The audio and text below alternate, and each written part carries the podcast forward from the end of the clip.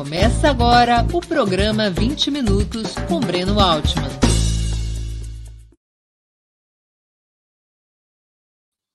Bom dia.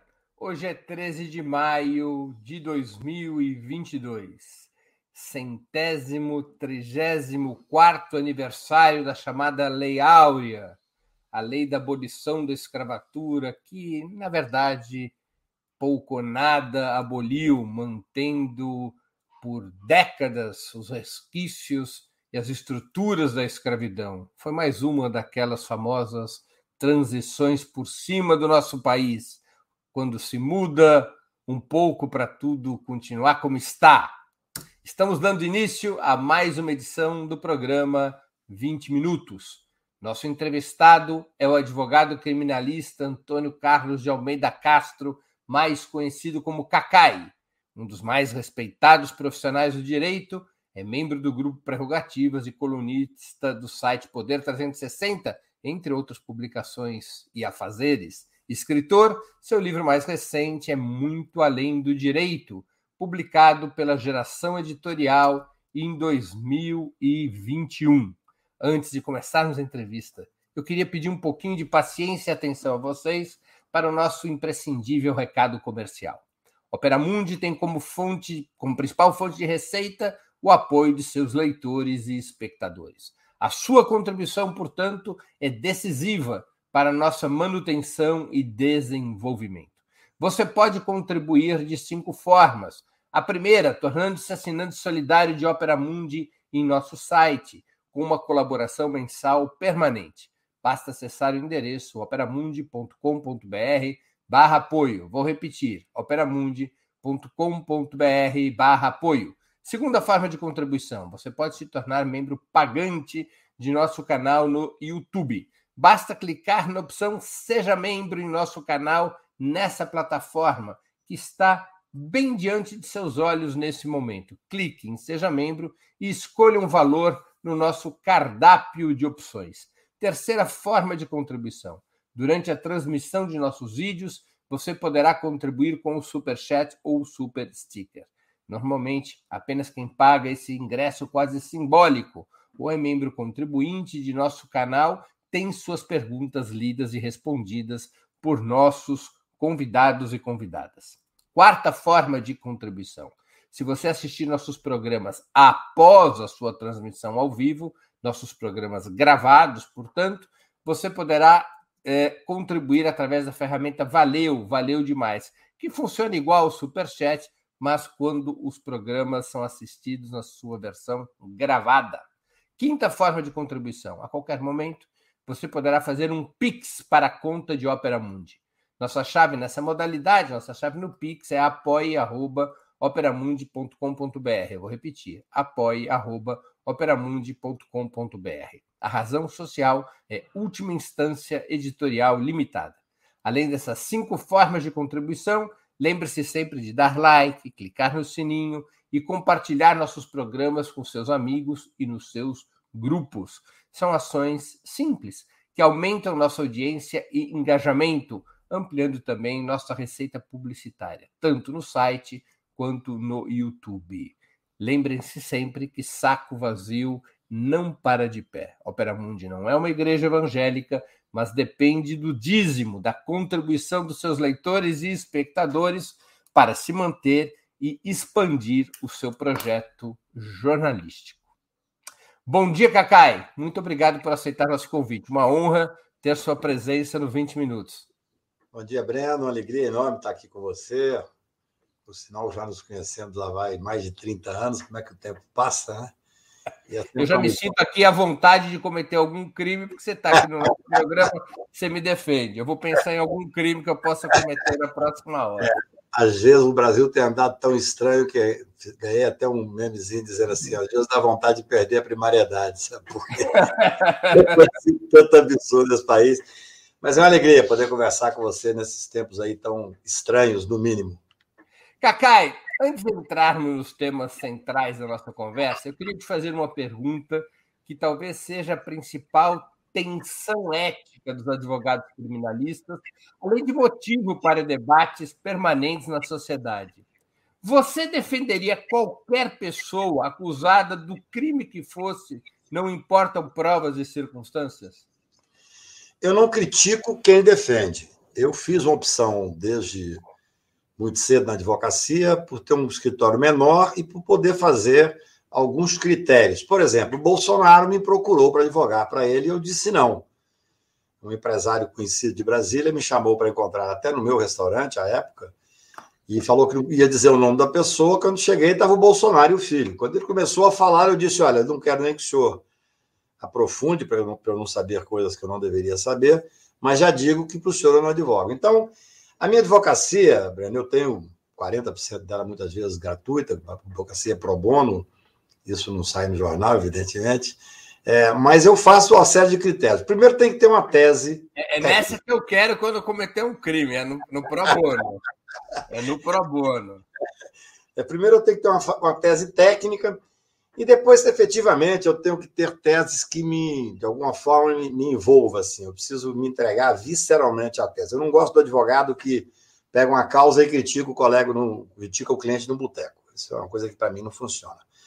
Então, eu tenho desde causas do dia a dia que me sustentam e que eu gosto de advogar, que às vezes sou criticado aqui, acolá, faz parte do jogo. Eu, eu importo muito pouco porque as pessoas pensam assim, não me levo tão a sério para perder sono com, com críticas, não. Mas eu gosto da advocacia, só faço isso na vida, nunca tive, felizmente, consegui não ter nenhum emprego ao longo da vida. E eu acho que tem que ter critério. Você, cada um tem o seu critério. Eu, por exemplo, não advogo na questão de fundo por uma série de crimes. Crimes que eu não não me deixam ficar à vontade para eu realmente poder fazer uma entrega. E... Exemplo, que crime que você não advoga por princípio? Ah, eu não advogo para tráfico, por exemplo. Não critico quem advoga, não. Eu, se for para tratar da liberdade, para tratar de uma extradição, a liberdade, para mim, ela tem um valor superior a tudo. Mas ir lá e botar a mão para advogar para um grupo traficante, eu não advogo. Tem uma série de, de grupos que me procuram muito. Eu, desde logo, eu falo com muita clareza, falo, olha, eu não faço esse tipo de advocacia. Até porque é, eu advogo muito para política, eu advoguei para quatro presidentes da República, advoguei para mais de 80 governadores.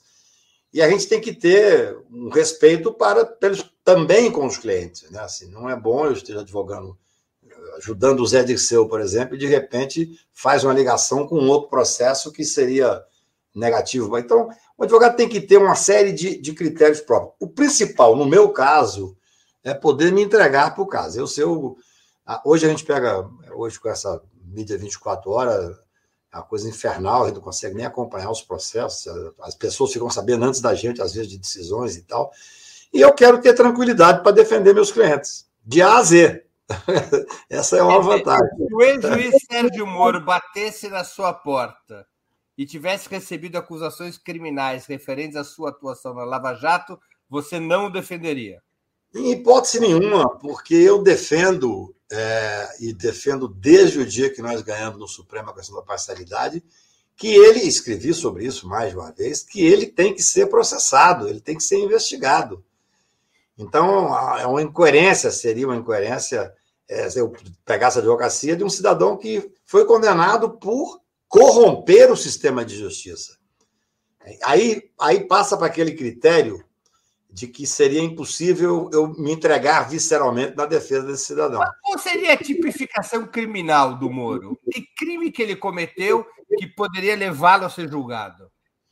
Você faz uma pergunta extremamente interessante com a discussão que se dá entre os criminalistas. Quer dizer, a, o tema de hoje central é como impedir a nova Lava Jato. A, a única forma de impedir a Nova Lava Jato, Nova Lava Jato, que foi um processo político, um projeto político de poder, que para eles deu certo por um período, é exatamente fazendo aquilo que eu disse no dia que acabou o julgamento do Supremo, da parcialidade, e que o Supremo disse que eles corromperam o sistema de justiça.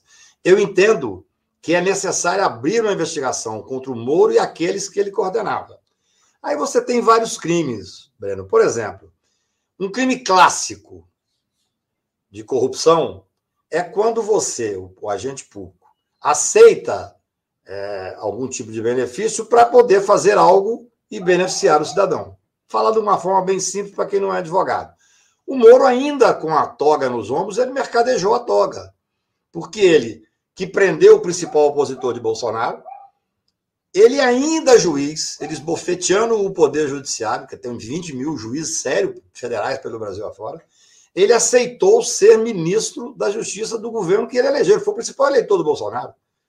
Isso é um caso clássico. Basta abrir um inquérito. É claro, não tenha dúvida. Agora, você tem vários outros. Você tem obstrução de justiça, você tem crime contra a administração da justiça. Né? Quando você tem um juiz que é flagrado é, instruindo o procurador de como deve agir, inclusive chegando ao absurdo de dar palpite sobre advogado, palpite sobre testemunha, isso é muito grave, isso é gravíssimo. Nós temos um problema no Brasil, Breno, que eu falo sobre isso há muitos anos. Eu corri o Brasil inteiro desde 2015 criticando os excessos da Lava Jato, quando eles eram super-heróis. E um dos problemas é a falta de efetividade. Quando a CPI da Covid paralisava o Brasil, até porque estava em pandemia, não tinha muito o que fazer, ficava em casa vendo a pandemia, eu falei para vários senadores: olha, se vocês não mudarem a legislação de maneira que possa ter um processo criminal contra o presidente da República, ter um impeachment do presidente da República junto da Câmara, não vai ter efetividade e vai frustrar. Porque o, o que tem que acontecer, isso é, para quem faz direito penal, a gente sabe disso, essa balela de ter que aumentar a pena, é, o que tem que fazer é a certeza, o que impede, de certa forma, a continuidade delitiva é a certeza da punição. Como é que o Supremo Tribunal diz que eles corromperam o sistema de justiça e que isso não tem nenhum efeito prático, não há um inquérito investigando isso? Dos vários crimes. Não há nenhum inquérito. Que eu saiba, há, há investigações, por exemplo, contra os procuradores. Um dia eu estava na minha casa aqui, recebi um telefonema, tinha um processo aberto no STJ contra os procuradores da Lava Jato, da Operação Lava Jato, famosa República de Curitiba. E existia um murmúrio em Brasília que eles seriam presos, aquele inquérito que foi aberto pelo presidente do STJ. Me perguntou um jornalista conhecido, eu falei, eu sou contra a prisão. Não tem contemporaneidade para a prisão. Eu falei, cara, você, você vai ser contra a prisão? Eu falei, claro, tenho que ser coerência. A coerência constitucional é uma coisa que acompanha a gente. Eu fui um dos que briguei para constar no projeto anticrime, que nós derrotamos o Moro, a questão da, da contemporaneidade. Serve para todo mundo. Então, existem investigações, existe, por exemplo, condenação do TCU em relação às diárias de sete ou oito procuradores para devolver 500 mil, 600 mil reais. Mas nós tínhamos que pensar uma coisa, nós que eu digo a sociedade brasileira, eu sou advogado, eu faço, eu, a minha função é, é, em regra, por exemplo, eu faço artigos que seriam quase como uma notícia, crimes. Isso o Ministério Público tem que ter agora a legitimidade para levar adiante. Porque é muito grave, repito, quando eu disse lá para o Renan e para o Randolph e tantos outros na CPI, ou vocês mudam isso e tem efetividade, ou vai ser a maior frustração nacional. Eu sou um cara frustrado com aquela CPI. Não houve impeachment e o, o, o Bolsonaro é um serial killer em matéria de, de crime de responsabilidade. No entanto, aquilo que eu chamo de poder imperial vingou. O presidente da Câmara é maior do que todo o Congresso Nacional, porque só ele pode tocar adiante o impeachment. Era só mudar essa regra. A mesma coisa, o Procurador-Geral da República o Dominus Lide, nós fizemos uma representação imputando ao Bolsonaro responsabilidade criminal por um terço, um terço das 660 mil mortes da pandemia, e não teve absolutamente nenhum, nenhum resultado. Então, eu tenho preocupação. Eu acho que se nós não fizermos uma investigação, a sociedade brasileira. E como aconteceu com a ditadura? Não puniu os, os militares. Claro, e deu no que deu. Bolsonaro. Então, aí agora todos de manguinha para fora. Quer dizer, você naquele momento discutia, ah, não, mas é importante o estilo brasileiro. Estilo brasileiro o, essa coisa do, do brasileiro cordial é uma coisa que só serve para manter o Estado Copra, que só serve para manter essa tal elite. Tu diz que e, mal. E a cordialidade é exigida só de um lado, né? O outro claro, lado, não tem a dúvida nenhuma. Não é cordial. Cordial é para manter o que está acontecendo. Você vê hoje, tem um artigo lindo da Flávia no Globo falando. Eles foram lá ontem e derrubaram lá aquele aquele monumento em, em, homenagem às vítimas de Jacarezinho, a polícia derrubou assintosamente aquilo ali. Quer dizer, é, não há nada, não acontece nada. O Rio de Janeiro é um estado extremamente preocupante. Eu sou cidadão carioca, amo o Rio de Janeiro, mas é um estado que 65% é ocupado pela milícia e que 15% é ocupado pelo tráfico. Quer dizer, sobra o quê? O, o, o Freixo usa essa expressão. Sobra os monumentos de beleza e tal, entendeu? A praia, talvez, que é o espaço democrático. Sobra a natureza, né? Sobra a natureza. Então, eu penso que a única forma que nós temos de impedir um desastre como foi a Lava Jato, que foi um crime contra a administração da justiça, que mobilizou o país de uma forma, olha, você veja, a, é, 57 horas do Jornal Nacional só contra o Lula, e com aquela imagem que saía da, dos, de um duto onde saía dinheiro, aquilo tem uma força metafórica, uma força no inconsciente, Breno, que é, olha, e você tem as viúvas do Moro. A semana passada, aquele jornalista Merval escreveu um artigo onde ele propõe que a segunda, a segunda via, se, é, se tiver segundo turno, que o, te, que o segundo turno seja com três candidatos, para que o Moro possa entrar. São as viúvas do Moro. Não sei se você viu isso. Uhum. Quer dizer, se o Moro ficar em quarto, então o segundo turno tem que ser entre quatro candidatos. Tem que botar o Moro. Então, isso a sociedade tem que cobrar, porque tem que haver uma resposta institucional. Não, não podem ser usadas contra o Moro e contra outros eventuais investigados as provas obtidas pelo famoso hacker de Araraquara. É fato isso? É mores em não, não, é, não é uma certeza absoluta. Aquilo ali demonstra a indigência intelectual do Moro e do grupo que ele coordenava de Curitiba. Quando o, você vai se lembrar que o Moro, num dado momento, vazou uma conversa da presidente da República que tinha determinado a escuta, assim como depois vazou para influenciar nas eleições o, da delação do Palocci, Fajuta e tal. À época, o Supremo deveria ter punido, o CNJ, CNJ deveria ter punido, fez apenas um, uma observação, assim, como está errado.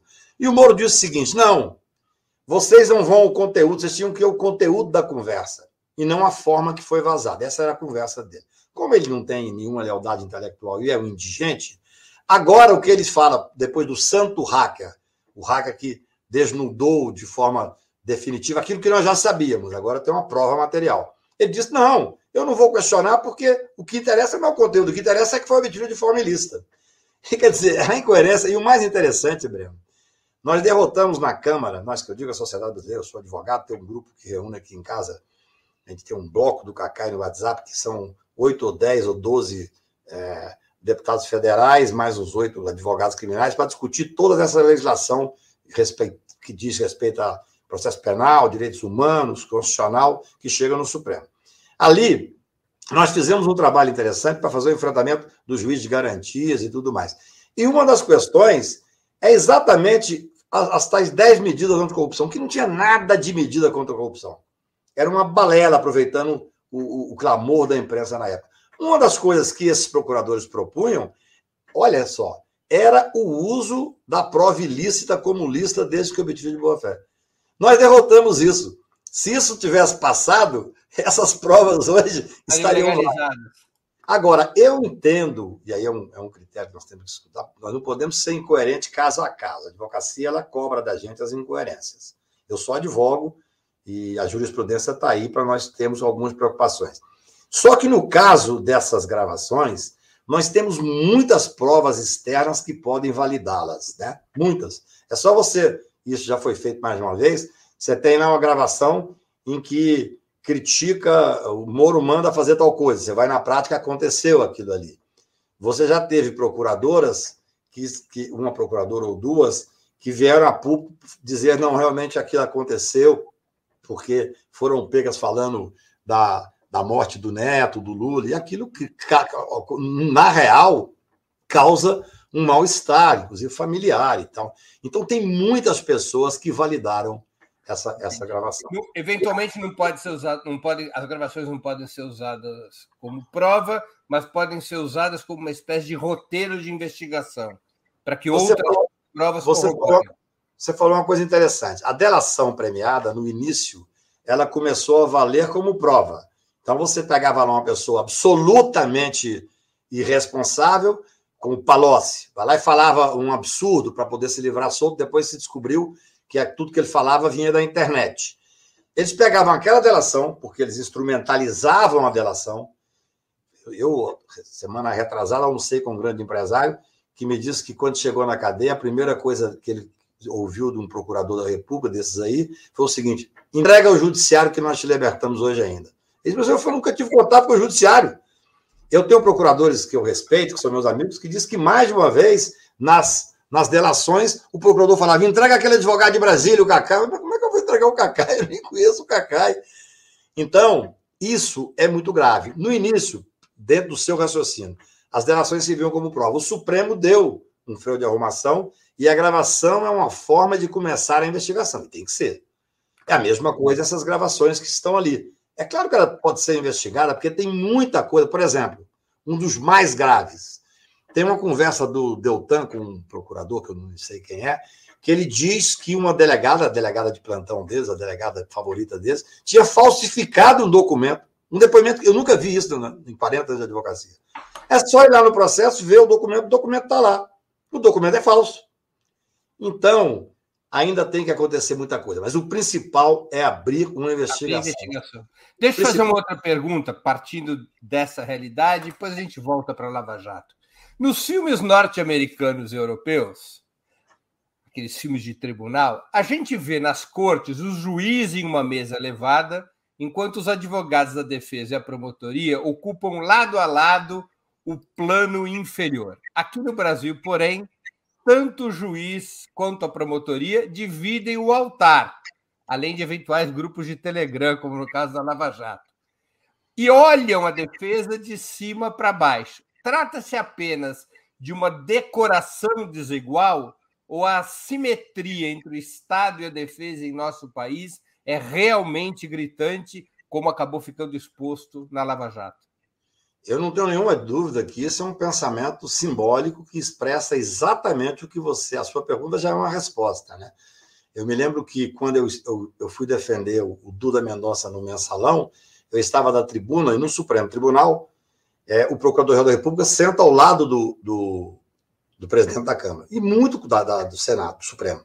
E muito comum, veja ele falando no ouvido ali, ele fala com o, o, o decano, que é o ministro Magela, muito comum. E aí, na noite anterior, no dia anterior, os jornais tinham dado a reclamação do, do Gugel, a época era do Gugel, é, reclamando de determinada ação do advogado. Eu fui para a tribuna no dia e perdi alguns minutos, perdi não, usei alguns minutos para dizer isso. Fala, doutor Gugel, quando termina aqui o julgamento, Vossa Excelência vai tomar lanche com os ministros.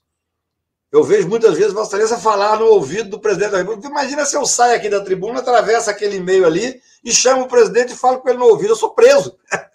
Então, assim, a disparidade é evidente, porque quando você chega numa audiência, o promotor está acima, e isso, sem sombra de dúvida, a pessoa que vai fazer um interrogatório, Breno. Em primeira instância, é ainda mais massacrante. É né? mais né? massacrante ainda. Mas, e, assim, fui julgado pessoa... pela Lava Jato, eu nunca tinha sido julgado na vida, foi uma experiência ah. interessante. Porque eu olhava assim, eles ficavam acima de mim. É verdade. É. Aquilo tudo intimida. A pessoa, quando está sendo interrogada, em regra, está já mexida interiormente. O processo criminal é um, é um, processo que eu falo muito isso para o pessoal que trabalha comigo. Olha, você tem que ter um respeito enorme, porque a pessoa te procura num momento de extrema fragilidade. É, ou com a liberdade em risco, ou com a honra sendo usurpada, ou mesmo questão é, que tem reflexo na família, é tudo. De repente você chega lá e está o juiz do lado do procurador, e muitas vezes com conversas que você não consegue ouvir. Então, esse simbolismo é para massacrar. Não existe paridade de armas no Brasil. Não existe, que é um direito constitucional. Eu vou te contar um assunto simples assim. A paridade de armas na, na Lava Jato, quando te, sempre que tinha uma operação, o procurador da República, os policiais e às vezes até membros da Receita Federal usavam duas horas, por exemplo, a Globo News, para destrinchar as pessoas, para humilhar as pessoas, para obrigar a pessoa a fazer fazer delação premiada, fazendo uma análise. O cara nem réu era. Se fosse, já não podia. Você imagina o que é o cara ser exposto duas horas. Eu te pergunto: se eu pegasse o telefone, ligasse para o camarote e falava, agora a defesa quer duas horas para falar. Não me daria um minuto, tá certo? Então, tudo isso é estratégia. Nada disso ocorre por acaso. A posição na, nas sessões, o fato. A ordem já tentou brigar contra isso muitas vezes. Nunca conseguiu uma coisa efetiva, mas é um fato, isso é um fato. O simbolismo. E você veja bem, é, uma vez eu levei um, até falei isso da tribuna do Supremo, uma vez eu levei um cliente para o Supremo Tribunal para assistir o julgamento, eu não gosto de fazer isso, mas era uma pessoa interessante e quis fazer. Quando entram, quando os ministros entram, a tradição é que os advogados se levantam, as pessoas que estão lá se levantam, com deferência à corte, ao judiciário.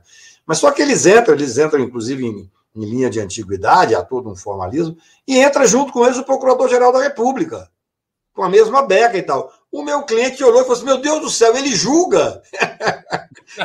Tomou um susto danado, entendeu? Porque o cara, ele entra junto e ele sai junto. Tudo isso é um simbolismo, não tenha dúvida, não. Mas claro. temos que avançar. Vocês, melhor do que eu, sabem o tanto que esses gestos simbólicos atuam no inconsciente popular. Essa é a verdade. Cacai, pela tua experiência, que a essa altura da vida não é pouca, a Lava Jato foi um ponto fora da curva, um raio em céu azul, ou o nosso sistema de justiça é produtor constante de enfermidades desse tipo? O nosso sistema de justiça, sem dúvida nenhuma, é, é, é um produtor permanente. Mas a Lava Jato chegou a um ponto de sofisticação que eu acho que foi, felizmente, um ponto fora da curva, sendo que nós temos que analisá-lo de uma outra maneira. Porque o sucesso, entre aspas, foi tanto, até nós conseguimos essa derrocada, que nós tivemos crias da Lava Jato pelo Brasil afora. Por exemplo, no Mato Grosso, tinha uma juíza chamada Selma, que se dizia o Moro de saia, humilhava as pessoas, era a mesma arrogância do Moro. O que aconteceu? Também lá. Ela despiu da toga, foi ser candidata a senadora e foi eleita. Foi caçada por corrupção em menos de um ano. Foi eleita. Porque... Aí você, tem assim, repiques da Lava Jato, o que aconteceu na Paraíba, é, sem sombra de dúvida, foi um modelo lava-jatista. No Rio de Janeiro, você tem um modelo lava-jatista também já replicado. Mas o, o, por que, que eu acho que a Lava Jato é fora de um ponto fora da curva, de certa forma? Porque foi uma estrutura de poder. Nem sempre é uma estrutura de poder tão forte.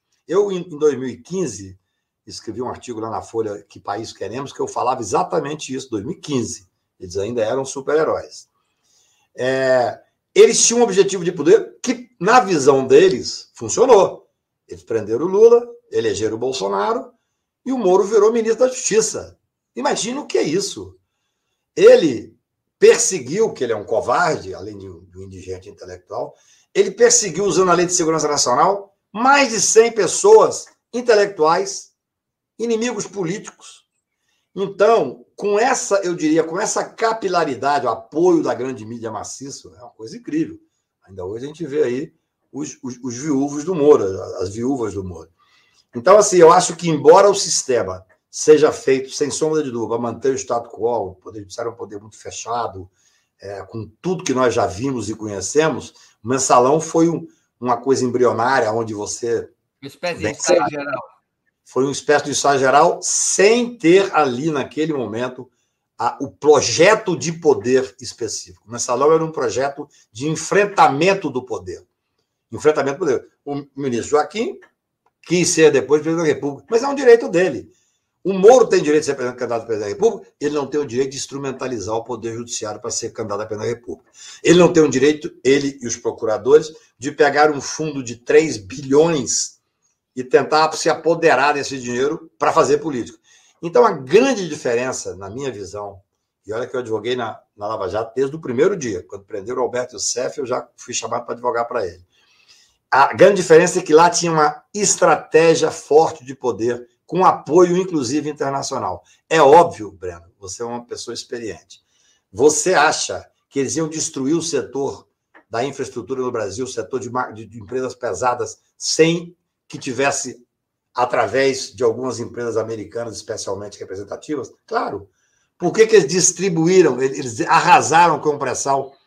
Hoje você tem a gasolina mais cara do mundo, você tem essa desorganização, um ministro que tomou posse ontem propondo vender a toque de caixa à Petrobras. É, é uma coisa incrível. O ministro que, por sinal, no dia que ele tomou posse, vazou uma fala dele, dizendo que as, que as empresas não contratarem as mulheres, que as mulheres, além de ter uma, menor capacidade intelectual, elas engravidam e atrapalham as empresas. Esse é o governo que está aí, quer dizer, desestruturando sem nenhum tipo de pudor todas as áreas. Então, a Lava Jato, ela é, sem nenhuma, ela replica alguns, alguns vícios, eu diria, da estrutura do Poder Judiciário, que é o poder mais encastelado, o poder mais fechado. Eu me lembro que uma vez um ministro que eu respeito, julgando um processo no Supremo que eu estava julgando, ele disse que o Supremo Tribunal tinha que julgar ouvindo a voz das ruas. Um processo da Lava Jato, que eu, na verdade, talvez tenha sido o primeiro a levar a, a, a hipótese da criminalização da política pela Lava Jato.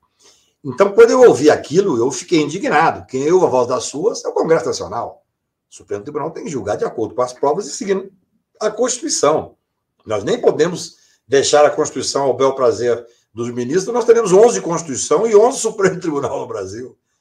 Mas eu não tenho dúvida. Sua pergunta ela, ela reflete uma realidade. Embora o Supremo seja. O Supremo não, o Poder Judiciário seja esse poder encastelado, a Lava Jato foi além.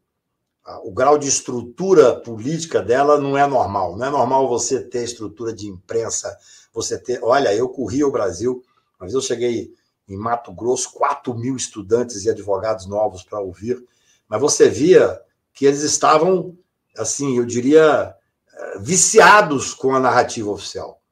Era uma coisa inacreditável. Né? Cacá, deixa eu te pedir uma coisa. Abaixa um pouquinho a câmera, senão vai ficar parecendo uma sala de, do, tribunal, do Tribunal de Justiça. Eu acima e você abaixo. Ah, ficou legal. Cacai, na Constituinte de 1988, as forças democráticas e de esquerda parecem ter acreditado que um dos caminhos para melhorar o sistema de justiça herdado da ditadura seria conceder maior autonomia e mais poder ao Ministério Público. E se construiu o mais poderoso e autônomo Ministério Público, talvez, do planeta. Nos governos Lula e Dilma, chegou-se ao auge dessa concepção, com as famosas listas tríplices, compostas a partir dos votos dos procuradores federais, associadas essas listas tríplices ao compromisso presidencial, sem previsão constitucional ou legal, de escolher o mais votado. O mais votado pelos procuradores passava a ser o procurador-geral da República, o comandante do Ministério Público. Quase 35 anos depois da Constituinte de 88, na tua opinião, esse caminho fracassou ou foi bem sucedido? Olha, tem um, um pensador inglês chamado Lord Acton, que lá em 1830 cunhou uma frase que eu gosto muito: todo poder corrompe, todo poder absoluto corrompe absolutamente, ou tende a corromper absolutamente. O ministro Pertence, que é meu ídolo, é, que foi procurador-geral da República, ele parafraseou o Golbery, Golbery, quando criou o SNI, ele disse: criei um monstro. Depois que ele viu o tamanho do Ministério Público, o ministro Pertence disse: criei, criamos um monstro. É óbvio que houve uma deturpação. É óbvio que, o, se encastelaram no poder.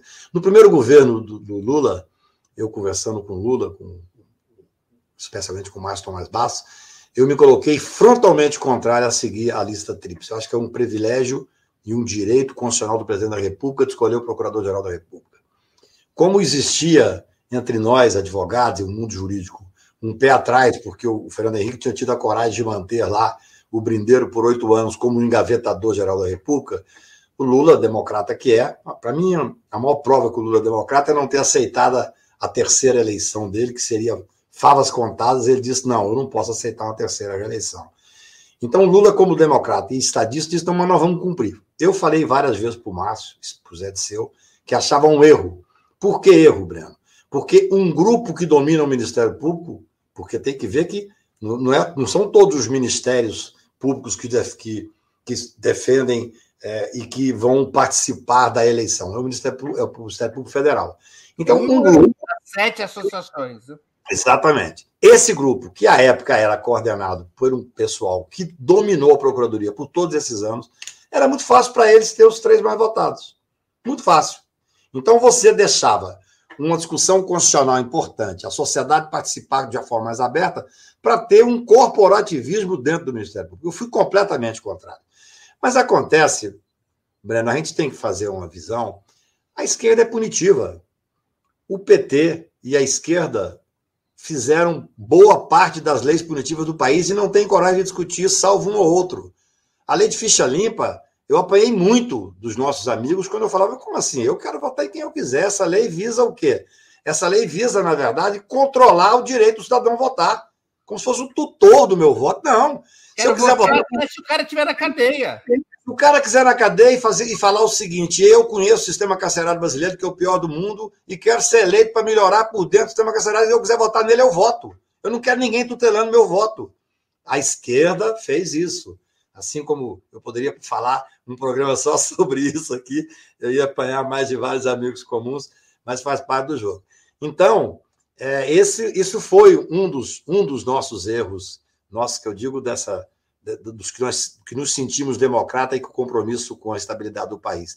E assim, você veja bem, mesmo depois de comprovado o interesse político do Procurador-Geral da República, ele era reconduzido se tivesse o principal da lista. Com os maiores absurdos acontecendo no Brasil, com uma posição clara dos procuradores. Uma vez eu era advogado de um senador importante, estava sendo processado pelo Janot. É, e olha que eu tenho uma relação pessoal ótima com o Janot. Eu, quando escrevo os artigos mais ácidos contra o Janot, contra o Aras, contra o Lira, sabe o que, que eu faço? Eu aviso na noite anterior, amanhã vai sair um artigo meu na Folha que vai meter o pau em você. Pô, não faz isso? Faço. Quer dizer, a gente tem que ter a coragem, mas também tem que ter essa relação, porque nós somos muito poucos, na verdade, que participamos desse, desse momento dramático do país. Então, eu me lembro que uma vez o Janot processou lá um grande empresário brasileiro e um senador. E eu estava defendendo a tese, da criminalização da política. Fui até o Alaor Leite, o Luiz Greco, dois brasileiros que honram o Brasil na Alemanha, talvez os maiores pensadores em alguns pontos do Brasil, escreveram um livro sobre criminalização da política, peguei um parecer e levei para o Supremo Tribunal Federal. E o que, que tinha contra eles? É um caso interessante. Eram 16 e-mails trocados entre a equipe, esse, procura, esse senador era presidente do orçamento, e um grupo empresarial, coordenado por um chefe, um empresário grande. Normal, discutindo os interesses daquele setor. É para isso que existe lá o parlamento. Eu mandei fazer uma pesquisa e descobri que do gabinete do Procurador-Geral da República, na mesma época, outubro de 2014, saíram trinta e tantos e-mails do Procurador-Geral com o mesmo senador, presidente do orçamento, trocando interesses da Procuradoria no Brasil inteiro. Eu fui para a tribuna e falei, doutor Janot, passei coerente, eu tinha que processar o senhor. Com o mesmo raciocínio, tinha que denunciar o senhor. Quer dizer, aquilo ali já demonstrava criminalização na política. No entanto, ninguém tinha coragem de mexer por causa desse, no meu ponto de vista, desse espírito punitivo que a esquerda tem. Essa é a verdade. E vamos correr o risco de novo agora. Porque. Você acha que nós vamos de novo para a lista tríplice? Ah, não, o, Lula, o Lula não vai, não vai dizer, olha, errei lá atrás e vou mudar aqui, não. Eu acho que, infelizmente, nós vamos repetir alguns erros, a indicação de alguns ministros do Supremo Tribunal Federal. Mas não dá para ter erro novo? Você sabe que aí eu, eu, eu acho que a coisa mais difícil que a pessoa tem é, é reconhecer que errou, né? Por exemplo, quando eu toco nesse assunto do punitivismo da esquerda, o único deputado que já em público disse que eu tinha razão e tal foi o Paulinho Teixeira. Paulinho Teixeira uma vez fez uma. O genuíno disse que você tinha razão. É, o genuíno, infelizmente, eu não vi. Até eu adoro o genuíno. Até, até vou ligar para ele para saber disso, porque é uma coisa que, que me deprime assim. Nós vamos voltar para os mesmos erros? Quer dizer, é, veja bem, em primeiro lugar, não acho que nós ganhamos, não. Acho que a gente tem que ganhar no primeiro turno. Eu aderi a uma manifestação de alguns amigos aí para o primeiro turno por duas questões, né? Acho que nós temos que começar a pensar. Primeiro, que se nós não ganharmos no primeiro turno, essas podem ser as últimas eleições do Brasil. Então, entre 2 de outubro e final de outubro, o país vai ficar um país fraticida. Mas o que é pior? Se nós ganharmos no primeiro turno, dificilmente essa lenga-lenga do Bolsonaro de dizer que as urnas não funcionam, que é um golpe e tal, ele vai ter dificuldade de ter apoio, porque o senador dele, que acabou de ser eleito, ele vai atacar o sistema que o elegeu, o deputado dele vai atacar o sistema que o elegeu, mas se for no segundo turno, onde só ficam os presidentes da República, ele tem discurso. Ele tem discurso e ele tem público. Entendi. Então, eu acho que é, trabalhar para ganhar no, no, primeiro turno passa a ser uma necessidade para a manutenção da estabilidade democrática. Cacai, mas por que você acha que o Lula repetirá essa história de lista tríplice e indicar o mais votado? Eu entendo. Não está eu... fartamente comprovado que foi um erro? É. Eu nunca vi nenhum deles dizer que foi um erro. Eles, eles acham que o regime democrático, entre aspas, se fortalece com essas decisões. Então, eu nunca ouvi. Olha que eu converso muito, participo muito de, das mais diversas reuniões. Não sou petista, mas sou chamado para opinar. E eu nunca vi assumir isso. Mesmo na escolha, agora tem uma tentativa cada vez mais é, veiculada na imprensa e em pessoas interessantes, de dizer que tem que mudar a escolha dos, ministros supremos, porque, de certa forma, os, os ministros escolhidos pela esquerda foram desastrosos, alguns. Bem, não tem que mudar, não, Breno. O, a, o, sistema constitucional é muito bom. O presidente da República, no sistema presidencialista, tem que ter, evidentemente, certos poderes. Agora, ele escolhe o que tem que aprofundar é o Senado Federal fazer, sim, uma sabatina séria, inclusive deixando de aprovar alguns nomes. Você tem um contrapeso com o Senado Federal. Então, no meu ponto de vista, falar em concurso para ministro supremo é algo absolutamente ridículo. Até porque, Breno, hoje, você pega grandes intelectuais brasileiros da área do jurídico que não passariam no concurso para juiz federal. O Moro passou. Entendeu? Mas me conta uma coisa. Por que cargas d'água que os ministros indicados pelo PT, na sua imensa maioria, foram os principais aliados da Lava Jato? Eu me lembro que quando foi julgado o habeas corpus, é, que seria em favor do Lula em 2018, se você, se a defesa do Lula tivesse entrada, entrado com um pedido de arguição de, de suspeita, ou seja, te retirasse do julgamento no, no, Supremo do HC do Lula, de todos os ministros indicados pelo Lula e pela Dilma, o HC teria sido aprovado por é, quatro votos a três, né? O, o, o, o Breno, deixa eu te dizer uma se coisa. Se a Lava Jato, se a esquerda é democrática, é a, é a, se reivindica como, e o, e o presidente Lula em primeiro lugar, como o setor mais democrático da sociedade brasileira. Se a Lava Jato foi a experiência mais antidemocrática desde a ditadura, por que, que os ministros indicados por Lula Dilma foram aqueles que se alinharam à Lava Jato? Olha, deixa eu lhe dizer uma coisa. Eu, eu só advogo na vida. Nunca tive um cargo, nunca tive nada. Nunca. Eu advogo no Supremo há exatos 40 anos. Comecei a fazer estágio no escritório de advocacia. Eu hoje mesmo estou despachando à tarde com o ministro Supremo. Então, não queira que eu vá falar o que eu realmente penso sobre algumas, algumas questões. É, mas as pessoas quem são quem mora em, quem Como mora é em Brasília. Essas indicações? Como é que ah, pode ser a lógica dessas indicações? Eu acho que nós temos que ter uma discussão séria sobre o, como indicar, aberta na sociedade como um todo, isso é, aí sim. Mas eu, eu prefiro é, até porque para mim é muito difícil. São pessoas que eu tenho relação pessoal e sou crítico, escrevo, faço críticas sérias, é, mas eu prefiro não entrar nesse debate, não, porque eu preciso tá continuar a advogar. Eu, eu, não quero aqui atrapalhar o seu ganha-pão. Baixe de novo a câmera, porque a mesa está ficando alta. Estou me sentindo promotor. Bora lá. Então, agora Antes de continuarmos, eu queria pedir novamente que vocês contribuam financeiramente com Ópera Mundi. Eu podia estar roubando, eu podia estar matando, mas eu estou pedindo. Se eu matar e roubar, eu vou ter que pedir para o Cacai me defender. E ter que lutar para ser pro bono, porque pagar o Cacai não é barato, vai ter que ser pro bono. Então, eu não estou roubando, não estou matando, estou aqui pedindo. Contribuam financeiramente com a Opera Mundi. Lembre-se que há cinco formas de fazê-lo. A primeira é assinatura solidária em nosso site, operamundi.com.br barra apoio. Repito, operamundi.com.br barra apoio. A segunda, se tornando membro pagante de nosso canal no YouTube. Basta clicar em Seja Membro e escolher um valor. A terceira é contribuindo agora mesmo com o Super Chat ou Super Sticker. A quarta é através da ferramenta Valeu, valeu demais quando assistirem nossos programas gravados. A quinta é através do Pix. A nossa chave nessa modalidade, nossa chave no Pix é apoie.com operamundi.com.br. Vou repetir, apoie.operamundi.com.br. Nossa razão social é última instância editorial limitada. Quero também informar que estamos com uma promoção especial para quem fizer uma assinatura solidária de Opera Mundi.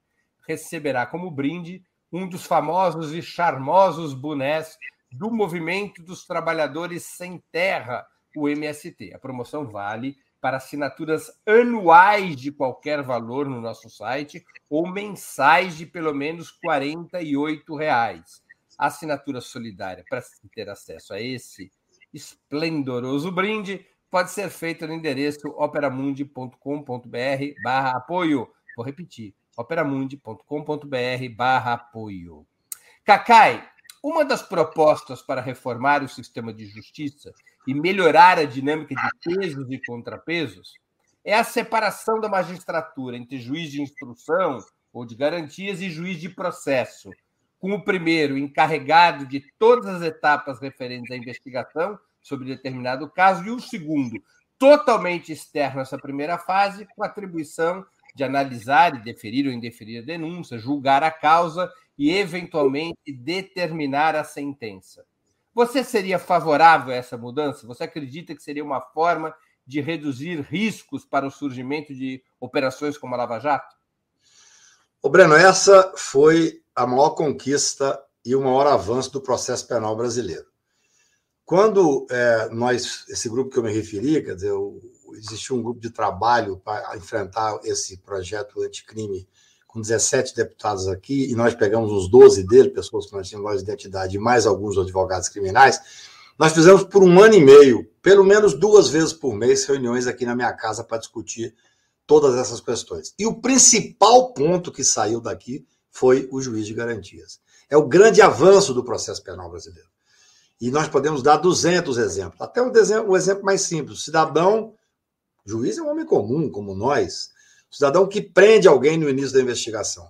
E que depois de quatro meses com esse cidadão preso, fala, pô, fiz uma besteira. Descobre que tudo aquilo foi, de certa forma, uma, foi induzido a erro, foi uma má avaliação. Ele tem que ter uma independência interior muito grande para reconhecer que errou, e nem todos têm, porque as pessoas são demasiadamente humanas, como diria Fernando Pessoa. Então, esse projeto do juiz de garantias é o mais importante avanço do processo penal brasileiro. Só que, e aí é um outro ponto que nós temos que levar em discussão, depois de um ano e meio discutindo na Câmara, eu fui lá, várias audiências públicas, na Câmara, no Senado, foi aprovado, Breno, por uma ampla maioria, ampla, no Senado foi quase a unanimidade.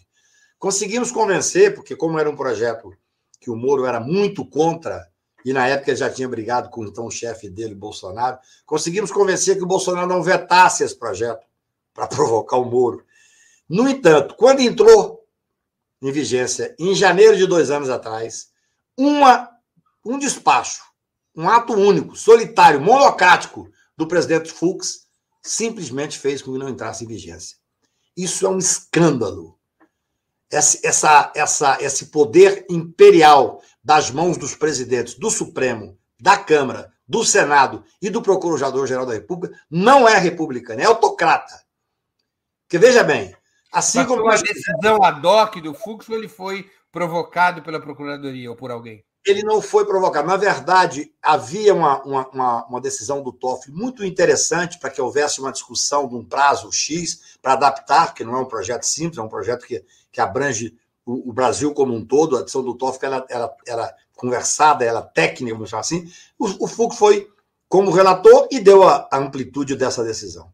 E isso aí, você veja bem, tem dois anos, nós estamos em maio, dois anos e cinco meses. E o Fux vai terminar o mandato dele agora, e não, porque aí é um outro poder imperial.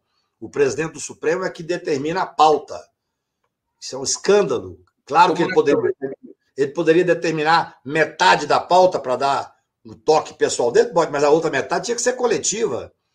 Então, essa questão dos poderes imperiais, olha, eu fui um dos, um dos autores do chamado super impeachment pela mídia, que nada mais era do que a aglomeração de 129 pedidos de impeachment. Liguei para o líder e falei: está me entrando amanhã com o super pedido. Não vai andar. Não andou. Porque nós temos os poderes imperiais. A mesma coisa o, o, o que nós fizemos com o Procurador-Geral da República quando fizemos uma representação criminal tentando responsabilizar o Bolsonaro. Mas qual é a alegação do Fux? O STF pode barrar uma decisão legislativa desta forma? Essa discussão é interessantíssima. Eu falei com vários senadores, falei com vários deputados, dizendo: olha, essa decisão significa dizer que um juiz, um juiz, o ministro Supremo é juiz, um juiz monocraticamente vale mais do que todo o Congresso Nacional. É óbvio que na estrutura de poder que nós temos, de independência entre os poderes, mas uma tentativa de ter uma, uma institucionalidade estabelecida, o Supremo dá a última palavra. Então, por exemplo, o Fux podia dar essa liminar? Podia, desde que em 20 dias, 30 dias no máximo, levasse ao plenário. E o plenário decidia. Porque o Supremo Tribunal, no regime democrático como está posto nosso na Constituição, ele tem o direito de errar por último, Breno. Então, nós temos que saber com a decisão. Eu, uma vez eu estava em casa às seis horas da manhã, eu corro toda manhã, recebo um telefonema, começando a correr, o Renan falando comigo, Cacá, presidente do Senado, eu estou aqui com o de justiça dizendo que tem uma decisão do Marco Aurélio para eu sair da presidência do Senado. Um ministro monocraticamente afastar o presidente do Senado. É gravíssimo. Eu disse a ele: estou indo para aí, Renan, diga que vai cumprir, mas que vai apresentar a, a mesa da, da, do Senado. É assim que funciona. Você não pode descumprir uma ordem do Supremo Tribunal Federal.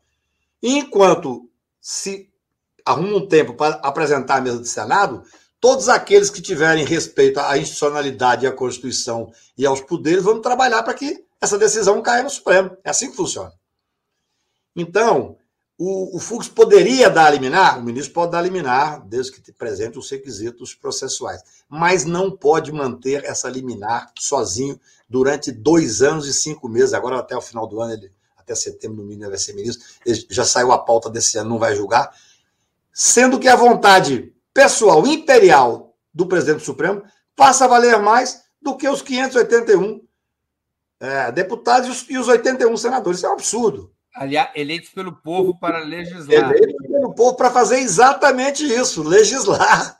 Mas qual é o argumento do Fux? O argumento... o argumento, dele foi um argumento, no meu ponto de vista, extremamente frágil. Ele disse da necessidade de. Primeiro, ele falou da necessidade de fazer audiências públicas, se esquecendo que essa lei, especificamente o juiz de garantias, é, mereceu várias audiências públicas na Câmara e no Senado. Várias audiências públicas no Senado. Na verdade, o que há é uma briga interna do Poder Judiciário que acha que isso vai fazer perder valor, perder é, é, poder. Por exemplo, eu fui advogado do único ministro do STJ que foi processado no Supremo Tribunal. O relator, eu respeito muitíssimo, mas ele proferiu mais de 50 decisões cautelares contra o meu cliente, contra o ministro do STJ. É claro que o ideal seria que no momento do julgamento ele não participasse, que ele estava viciado. É normal. Nós somos humanos. Você manda afastar um ministro do STJ, você faz busca e apreensão. Em casos outros, você manda prisão. Depois da, da instrução, você descobre que nada daquilo é muito comum isso, seja por, por excesso do Ministério Público, por abuso de poder, tudo. Seja por erro mesmo. E aí a pessoa tem que ter um, tratamento diferenciado interior para dizer o seguinte: ó, eu errei tudo, eu acabei com a vida dessa pessoa, eu mantive essa pessoa presa, mas eu vou determinar. Nem todo mundo é assim, Claro. Esse tipo de garantias é a grande conquista do processo penal brasileiro. Cacai, como reformar e reduzir a autonomia do monstro, a excessiva autonomia do Ministério Público?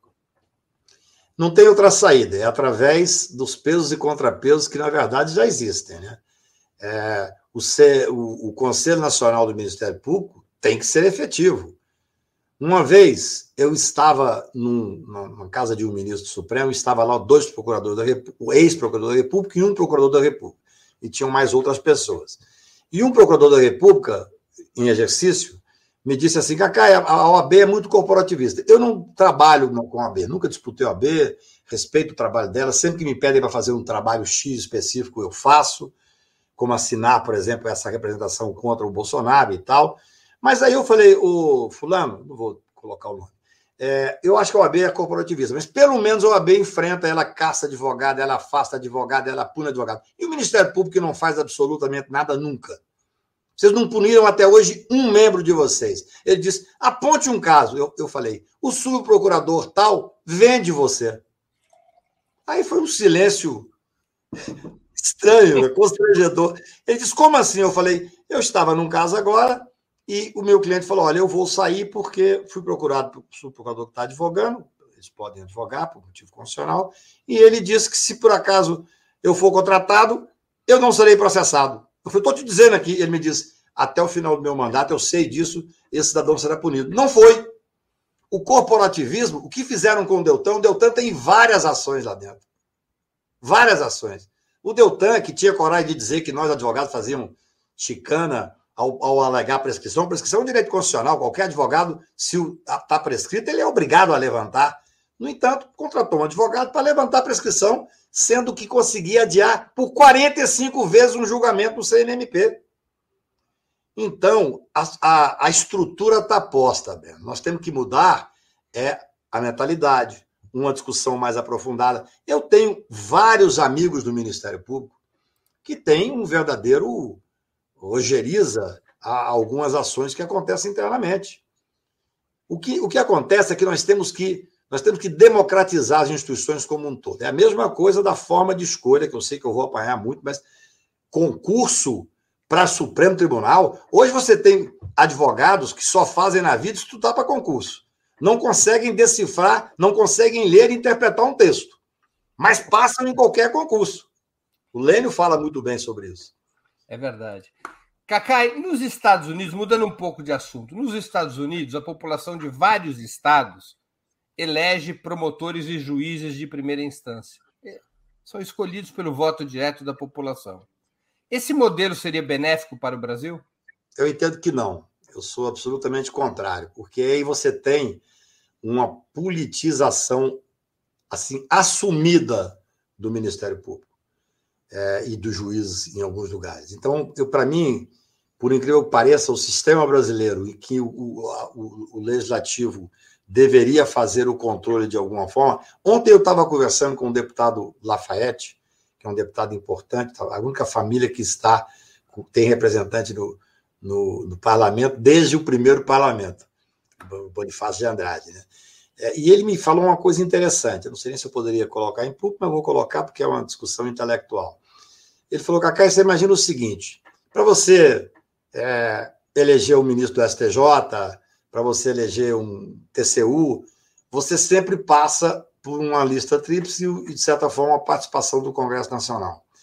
Para você eleger o ministro Supremo, você tem que sabatinar no Senado Federal. E ele falou: o Procurador-Geral da República também.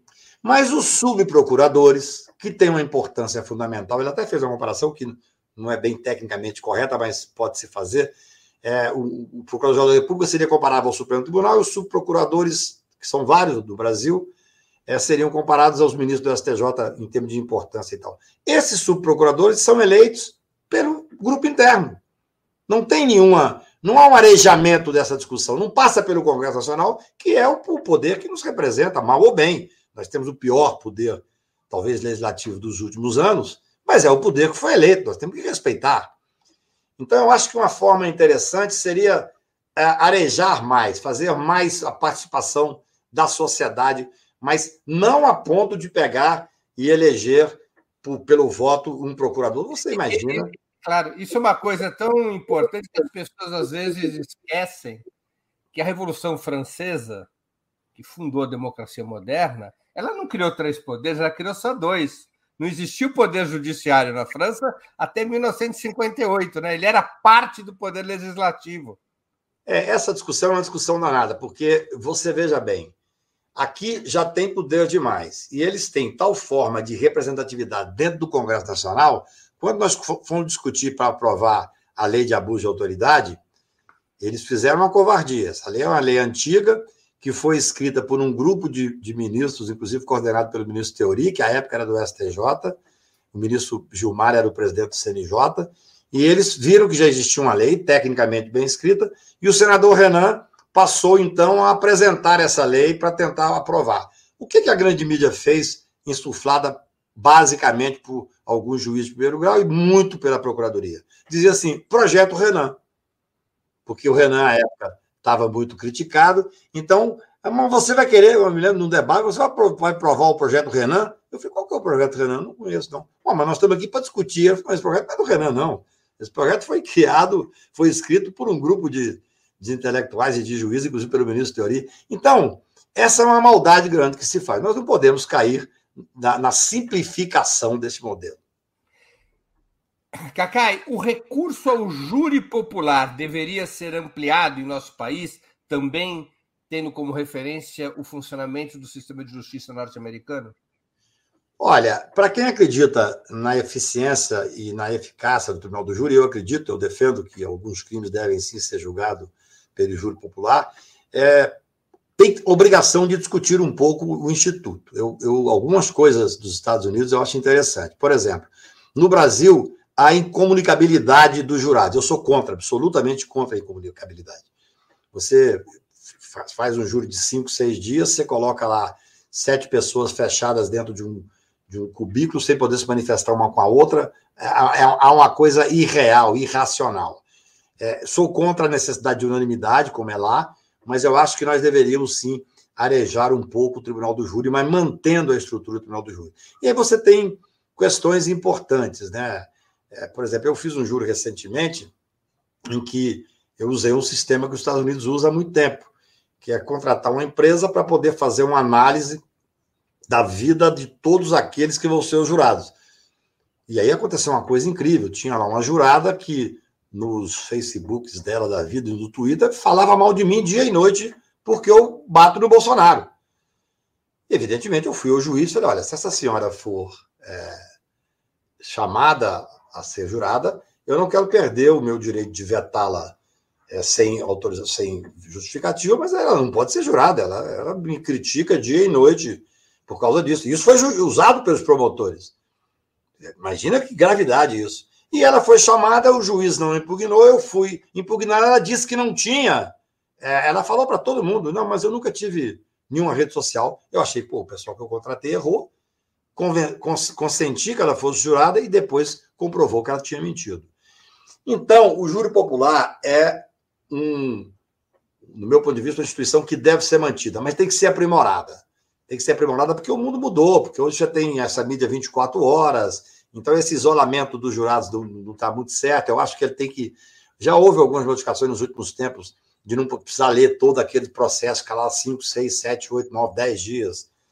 Mas eu acho interessante a ideia de, de em alguns crimes, você responder é, para a sociedade, eu acho importante. Você não pode pegar uma questão. Aqui no técnica. Brasil, o Tribunal de Júri só funciona para casos de homicídio. É, para casos de crimes dolosos contra a vida, exatamente. Por exemplo, eu Jamais defenderia uma tese, jamais defendi uma tese dirigida para a defesa da honra, que era muito comum quando eu comecei a advogar. Porque, como eu te disse no início, eu não pego uma causa que eu não tiver um, uma, uma, perfeita identificação, não com crime, é outra história, mas que me deixe à vontade para me entregar visceralmente. Eu acho que essa tese. Já anotei isso. Quando eu for cometer um crime, eu vou escolher um que esteja no teu cartaz. Um é mais ou menos você é possa mais... defender com tranquilidade.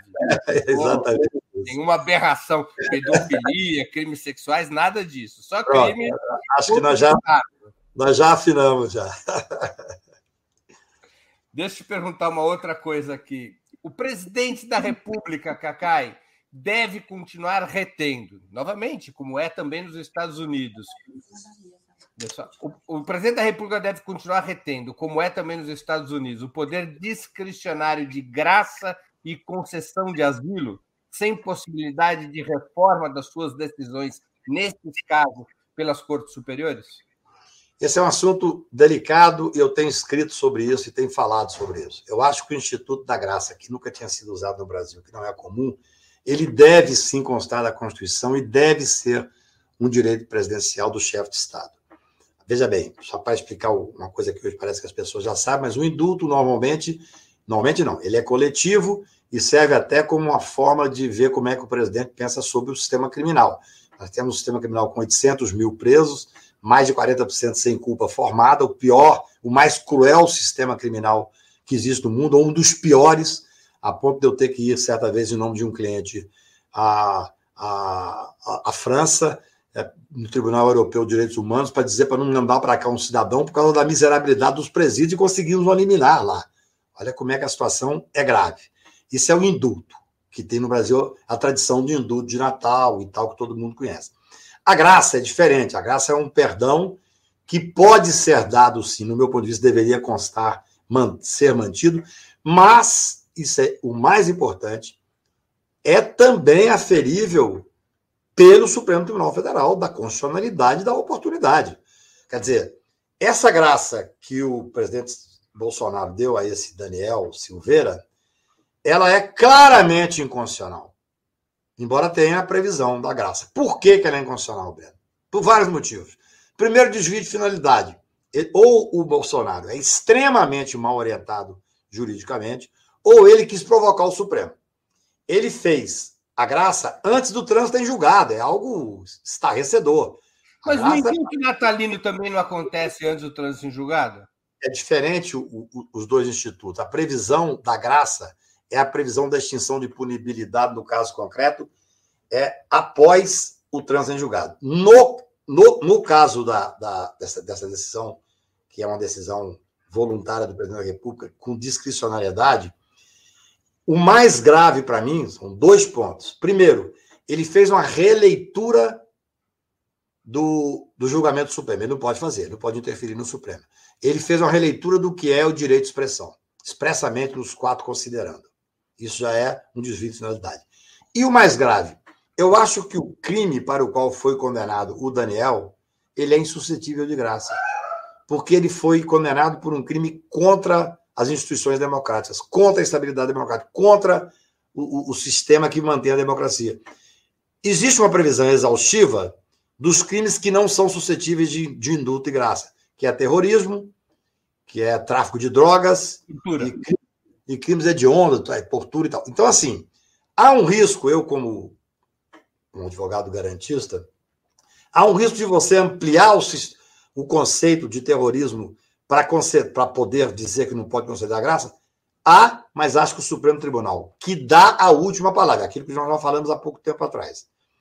O Supremo Tribunal, na sua composição plenária, tem o direito, e é constitucional, que ele faça a revisão, a oportunidade política, o momento político, isso é uma outra história. Se o Bolsonaro está fazendo isso para tensionar ainda mais e para fazer campanha política, isso não estou discutindo isso. Eu acho que ele está fazendo exatamente para fazer política mas que é o Supremo, o último que deve dizer, eu não tenho dúvida. E nos e Estados Unidos, o, a pardon law, o direito da graça, é ele não pode nem ser julgado pela Corte Suprema.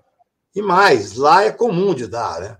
Lá nós temos vários ele exemplos. Pode ser apreciado pela Corte Suprema. Tem uma decisão antiga, de muitos anos, que a Corte Suprema não pode nem avaliar a graça presidencial. Ela, ela é uma discrecionalidade plena, né? A qualquer momento processo. O direito americano é muito, é muito diferente né, do, do direito brasileiro.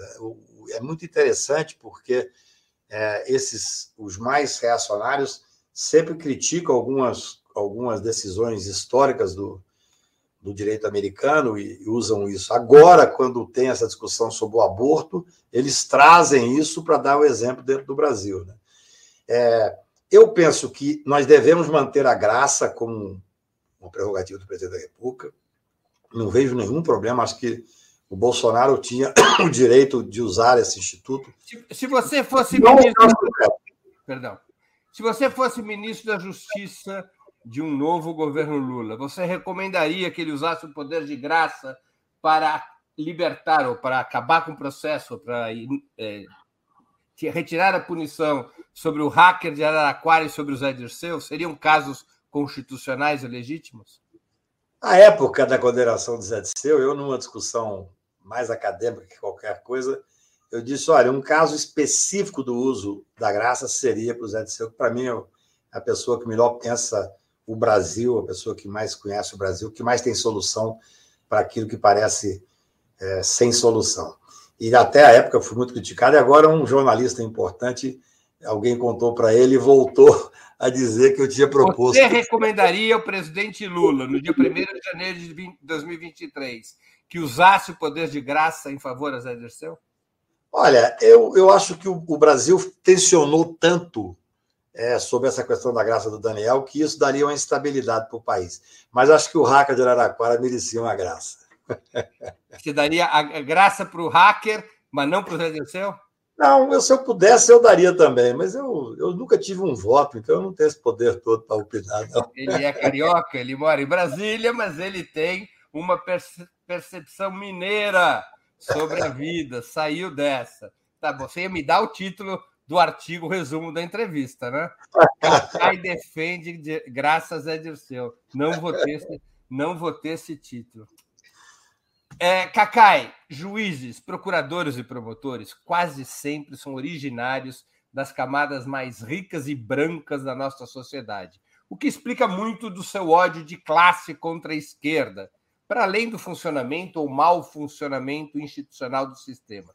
As faculdades de direito de boa qualidade são elitistas, os concursos beneficiam quem é sustentado pela família e tem tempo livre para estudar, e assim por diante.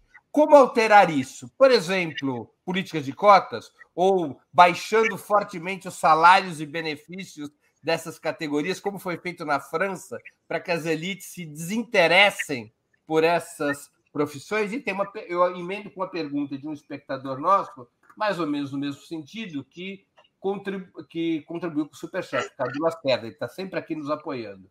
Cacai, concorda que concursos deveriam ter cotas para equilibrar a participação de raça e gênero?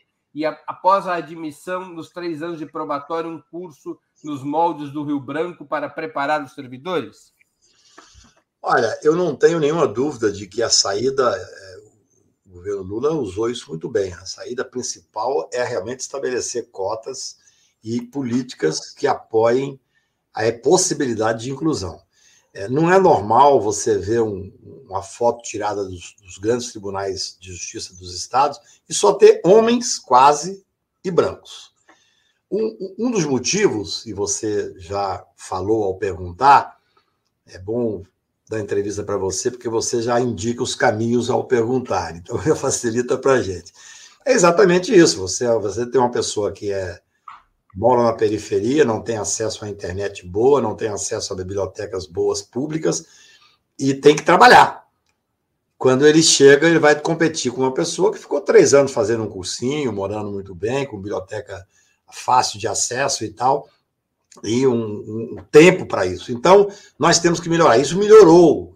As políticas do, do Lula, do Haddad em São Paulo, e do Haddad enquanto. Eu falo do Haddad enquanto ministro da, da educação melhorou consideravelmente. Eu não acredito nessa, nessa proposta de diminuir os salários para que nós pudéssemos impedir, ou pelo menos tornar menos, menos é, interessante para os, os, bens, os beneficiados já financeiramente. Porque, na verdade, nós estamos falando não só de bons salários de estabilidade, estamos falando de poder, Breno. O poder judiciário é o poder. Você chega, eu sou da, do interior de Minas Gerais, de Patos de Minas. É, você chega na cidade do interior, o juiz é uma referência absoluta, o promotor tem um poder muito grande. Nós estamos falando de exercício de poder. Depois da Lava Jato, então, isso virou muito mais poderoso, porque de repente é, você hoje você não sabe o nome dos 11 jogadores da seleção brasileira, mas, no entanto, você conhece de cor os 11 ministros supremos, sabe até o que eles pensam, o que eles pensam sobre as coisas mais ah, diversas. você lembra o nome dos 11 jogadores da seleção brasileira? Hoje eu não lembro, hoje só lembro do Cruzeiro, porque meu time está na, na, Série B, mas está melhorando muito, então, pelo menos meu time. O, futebol brasileiro anda mal das pernas, é igual a Lava Jato. Mas eu vou, eu vou te dizer uma coisa, hein? eu fui numa, falando sobre seleção brasileira, eu fui na, na, primeira manifestação que eu participei depois da pandemia, foi essas contra o Bolsonaro. Eu fui de verde e amarelo com a camisa da seleção e escrevi um artigo a necessidade de resgatar as cores, porque os fascistas tomaram nossa alegria, nossa esperança e não podem também usurpar nossas cores. Fiquei muito feliz de ver o Lula agora no lançamento da candidatura dele, do nosso companheiro Alckmin, é, ir com a bandeira do Brasil atrás tentando resgatar as coisas, só fazendo uma observação. Mas eu acho que tem que ter cota sim. É, a discussão de cota para mulheres. Hoje não tem, né? Nem no Poder Judiciário, nem nos ministérios públicos. Não, não tem. Por exemplo, ontem, antes de ontem, foi, nós tínhamos várias pessoas disputando para pegar uma lista, seria a lista tríplice para o ministro do STJ, que para mim é o tribunal mais importante do país sobre diversos aspectos, e entraram, escolheram quatro candidatos para duas vagas. Não entrou nenhuma mulher, tinham várias mulheres absolutamente competentes. Agora, nós temos o, na lista tripla do TSE a Verinha, minha querida amiga, que é negra, é mulher, extremamente competente, na lista. Foi uma espécie de uma homenagem, pelo que me disseram. Justa, necessária, mas é muito mais do que isso é um reconhecimento da necessidade de nós termos uma paridade. Eu fui outro dia na formatura do meu sobrinho, ele fez direito aqui na PUC de São Paulo. Eu fiquei espantado com uma coisa, como todos os professores e todos os formandos, eles tinham o nome próprio e mais uns 5, 6, 7, 8 sobrenomes. Parecia mais nome, a relação de integrantes de uma corte monárquica do que de uma, de uma faculdade de uma república. É, elite mesmo é que acende, né? É, isso é uma coisa grave. Eu acho que nós temos que que arejar esses sistemas. Isso, isso, isso é a base da democracia, Breno. É a base da democracia. Não adianta você pegar. Eu faço uma advocacia pro bono, às vezes eu estou advogando para esse grupo, que é o grupo que a gente chama de invisível, e esse grupo não tem, não tem uma boa receptividade nos tribunais superiores, salvo se tiver falando por ele muitas vezes um representante dessa classe que sou eu, branco, formei na UNB e tal. E entendeu? Antônio Carlos de Castro. De Almeida Castro, o nome de parece. Almeida, porra, eu só uso, eu só barão, uso... Né? É quase um barão. Por isso que eu só uso cacai. Mas eu vou te dizer uma coisa: não é justo que para que esse grupo seja ouvido, que tenha que ter a representatividade da nossa, da nossa elite, que sou eu, inclusive. E vou te dizer uma coisa importantíssima, aqui, uma homenagem à Defensoria Pública. Quando eu fui o primeiro que entrou com a ação direta de constitucionalidade na questão da presunção de inocência, ação uhum. direta 43. Depois paralisou o país, felizmente vieram outras ações, a 44 a 54, e aí vieram Celso Antônio Madeira de Mello, Juliano Breda, e, e tantos outros que fez com que a gente pudesse ser ouvido, isso virou assunto no Brasil inteiro, e nós conseguimos aprovar no Supremo. Se tivesse ficado só a mim, eu jamais conseguiria, porque aquilo dividiu muito o Poder Judiciário e a sociedade. Mas eu vou te dizer uma coisa importante. Assim que começou a dar visibilidade, quando eu entrei, o Lula não era sequer processado, depois virou o processo do Lula. Mas quando eu entrei, não foi pelo Lula, eu entrei por causa da miserabilidade do sistema penitenciário brasileiro. Mas o que é importante? A grande imprensa começou a dizer que eu tinha entrado com essa ação pensando nos vários clientes que eu tive, nos políticos que eu advogo e tal. E você sabe que isso tem um impacto na sociedade. O que, que nos deu representatividade e legitimidade maior? Sempre tive representatividade, sempre tive legitimidade, mas algumas coisas ajudam. A Defensoria Pública. A Defensoria Pública entrou como amigo escuro e tirou o argumento deles. Foi lindo. Eu, a partir, eu sempre admirei a Defensoria, mas a partir de então, eu gosto muito de trabalhar com a Defensoria Pública, porque eles sim representam, por determinação legal e constitucional, exatamente esses invisíveis que eu às vezes represento. Eles representam no dia a dia. E aí eles tiram o discurso.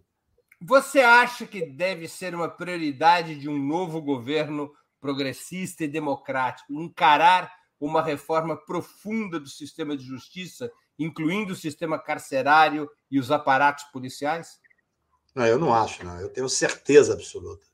Nenhum governo pode se dizer representativo realmente se não fizer esse movimento. Eu tenho uma decepção enorme pelos governos que eu apoiei ao longo da vida, que não fizeram quase nada ou absolutamente nada. É algo muito triste. Daqui a. Eu moro aqui no Lago Sul, em Brasília. A 10 quilômetros daqui, você tem uma cadeia em situação miserável, as pessoas passando as mais diversas é, dificuldades. Eu vou te dizer, eu escrevi um artigo semana retrasada, que sei que tive muita crítica, aquelas regalias do Sérgio Cabral, lá no Rio de Janeiro. A regalia era botar um isopor na parte de cima para diminuir o calor de 50 graus, ter uma bolacha específica no quarto, é, ter um, um, macarrão italiano é, importado, quase todo macarrão que você vai comprar, a regra é que seja importado. É, é algo inacreditável. Ter um, um, uma, uma toalha com as iniciais dele, uma inicial para não misturar com os demais, ou seja, regalia, por que, que não se ataca as cadeias onde Normalmente são feitas para cinco pessoas, quatro pessoas, com 60 pessoas, pessoas dormindo de pé. Eu já li relatos de presos que se amarram para dormir em pé, para não cair. Uma, criticaram a comida que esse, esse grupo tinha lá, sendo que, na verdade, a crítica deveria ser das comidas que vão absolutamente podres para a grande maioria das pessoas, onde se discute, coloca a quentinha no chão e você tem que disputar a quentinha com ratos, com baratas. Isso é que tem que ser discutido. Não é uma regalia pretensa de um cidadão qualquer, seja ele quem for. Eu escrevi sobre isso e apanhei, Breno. Apanhei, porque, na verdade, o sistema penitenciário brasileiro, quando eu fiz minha. minha quando eu me formei em 81 e fui orador da turma, 40% do meu discurso já era sobre o sistema penitenciário brasileiro, que é imoral. E os nossos governos não fizeram absolutamente nada. Pelo contrário, fizeram cadeias de segurança nacional que leva a pessoa para dentro e embrutece a pessoa. É algo triste, é algo triste. E acho que é muito difícil que isso venha a ocorrer, porque, infelizmente, pessoas que eu admiro e que tinham esse discurso comigo, Brasil afora, em debates, quando chegam no poder, viram os olhos, porque isso não interessa para a sociedade. Cacai, nós estamos chegando ao fim da nossa conversa e eu queria fazer duas perguntas que sempre faço a nossos convidados e convidadas antes das despedidas. Primeiro, qual livro você gostaria de sugerir aos nossos espectadores? A segunda, qual filme ou série poderia indicar a quem nos acompanha? Olha, para mim o maior, eu sou, eu adoro poesia, leio poesia diariamente. Durante a pandemia criei um, uma coisa interessante chamada Poesia ao Final da Tarde, onde eu comecei recitando poesias que estava preso em casa e mandava para 5, 10 amigos. Hoje já tem 800 pessoas que recebem isso praticamente todo dia. Para mim, o maior poeta do mundo é esse aqui. Está aqui em cima da minha mesa permanentemente. Fernando Pessoa, dos seus múltiplos heterônimos, mas especialmente o livro do Desassossego, é o maior livro do mundo. É, é difícil dizer o maior, mas é uma coisa inacreditável. Ele me acompanha no dia a dia, eu leio praticamente todo dia um pouco, até porque ele pode ser lido de uma forma meio insubordinada, não tem aquela sequência lógica necessária e tal. É claro, se eu pudesse indicar hoje para reflexão, especialmente de estudantes, alunos, eu também falaria do meu livro, que é muito além do direito, que eu acho que é um. Eu, eu gosto muito, Boaventura Souza Santos fez um belíssimo um prefácio, e ele me homenageou. Então, se você não quiser ler por mim, leia pelo Boaventura, que é muito legal que está lá. Ele, ele, é bom de marketing. Ele é, é bom. eu só... Agora, quanto à série, é, eu vou ser sincero, eu, especialmente na, na, na pandemia, que o meu maior avanço em termos de aprender a mexer foi aprender a ligar Netflix, que eu não sabia ligar, então de madrugada. Eu gosto de filmes de ação, é o que me distrai, é o que me leva por exemplo, eu ver o Poderoso Chefão. Não filme de tribunal? De tribunal. Não, eu gosto é, sempre, é sempre ligado a tribunal, entendeu? Assim, é sempre ligado à ação, mas o Poderoso Chefão, é, que o Denzel Washington, que eu acho o máximo. Eu acho que esses, especialmente eu que sou advogado, é, isso me, me distrai muito. Eu gosto muito do cinema, claro, você tem um cinema que você deve ler. Eu vi outro dia um filme super instigante, chamado Granizo e tal, mas é, é é muito o filme argentino é interessante, o filme espanhol é muito interessante. É, mas é, eu ainda fico com esses filmes que está ali na entre o, o tribunal e a marginalidade das cidades grandes. Poderoso Cefão é, é algo fantástico. Muito e bem. série, série eu vi uma inacreditável agora, na, na, na, foi aquela Pink Blinders. Ah, Não sei se você é. Mas é inacreditável essa série, com assim, o som, a motiva. Genial. Muito bem, é muito bem dirigida. Você sabe que a atriz que fazia a tia do chefe dos Peak Blinders, a atriz morreu, né? A nova é. temporada é, é sem ela. É, meu filho, meu filho comentou comigo. Pô, Cacá, eu comprei até uma boina dos Peak Blinders. Mas essa boina tinha também uma navalha ou não? Claro, aí nas manifestações. Na... Comprei até uma boina dos Fake Blinders para você ver como eu gostei da série. Cacá, eu queria agradecer muitíssimo pelo teu tempo e por essa conversa tão divertida, interessante e educativa. Muito obrigado por aceitar nosso convite. Eu agradeço muito, acompanho sua vida, sou um admirador do seu trabalho, da sua coerência. É tão difícil ser coerente nesse Brasil de hoje. E é bom saber que a gente tem, ainda que com divergências aqui e acolá, aquilo que eu chamo do mesmo sentimento do mundo. Nós queremos um Brasil mais justo, mais solidário, e foi muito bom ter sido convidado e estar aqui com vocês. Abraço grande. Abração, Cacai. Eu também agradeço a todos e todas que assistiram ao programa, em especial aqueles que puderam fazer contribuições financeiras ao nosso site e ao canal de Ópera Mundi no YouTube. Sem vocês, nosso trabalho não seria possível e não faria sentido. Um grande abraço a todos e a todas. Para assistir novamente esse programa e a outras edições dos programas 20 Minutos, se inscreva no canal do Opera Mundi no YouTube. Curta e compartilhe nossos vídeos, deixe seus comentários. O jornalismo de Opera Mundi é mantido com o seu apoio. Faça uma assinatura solidária em www.operamundi.com.br. Com um pequeno valor mensal, você nos ajuda no desenvolvimento de um jornalismo independente e de qualidade. Obrigado pela audiência e até a próxima.